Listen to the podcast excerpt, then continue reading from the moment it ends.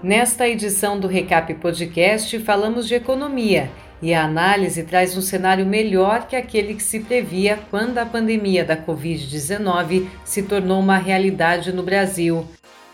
Nós conversamos com Michael Viriato, que é professor de finanças do INSPER e sócio da Casa do Investidor.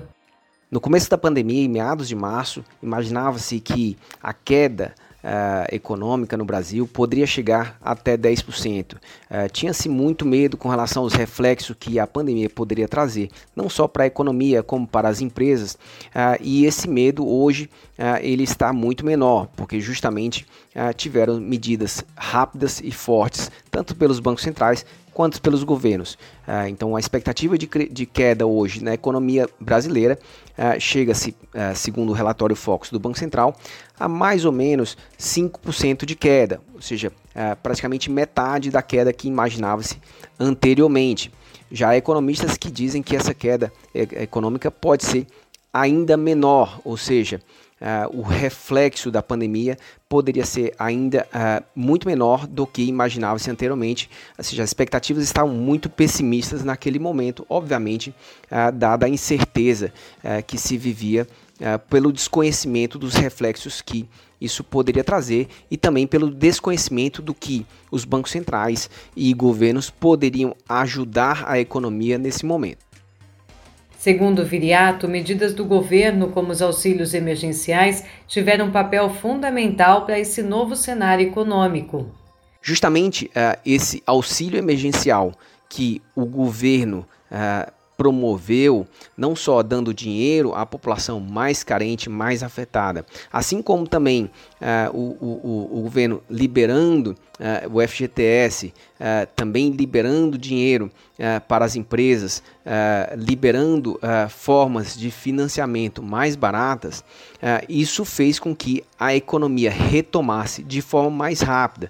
Isso trouxe um alívio para as empresas, de forma que elas conseguissem passar, ou seja, como se fosse uma ponte para elas passarem por esse momento de dificuldade. Então, sem dúvida, o auxílio emergencial emergencial que uh, uh, o governo uh, e o Banco Central fez nesse momento foram cruciais aí para essa retomada mais rápido. Isso não aconteceu apenas no Brasil, isso também foi no mundo inteiro.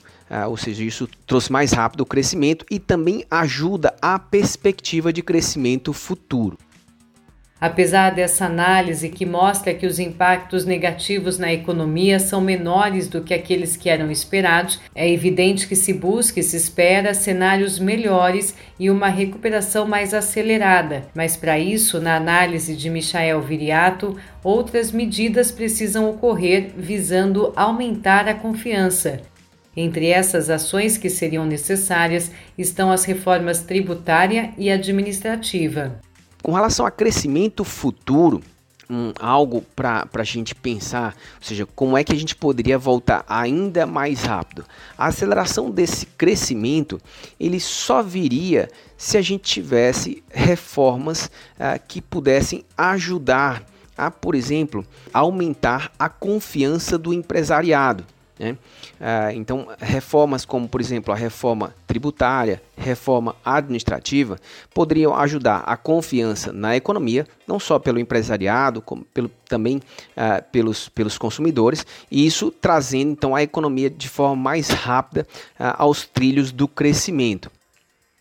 Apesar de traçar essas medidas como importantes para uma retomada mais rápida, o professor de finanças do INSPER e sócio da Casa do Investidor faz algumas ressalvas. Essa reforma tributária, sem dúvida, nesse momento que a gente está passando de, de ainda recuperando uh, o período uh, de pandemia, uh, ela fica um pouco adiada, porque normalmente numa reforma tributária você pode ter um leve aumento de tributos no curto prazo, ou pelo menos um setor ou outro vai ser prejudicado.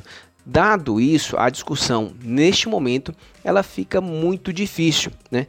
Deve-se levar em conta também que a gente está muito próximo de eleição municipal.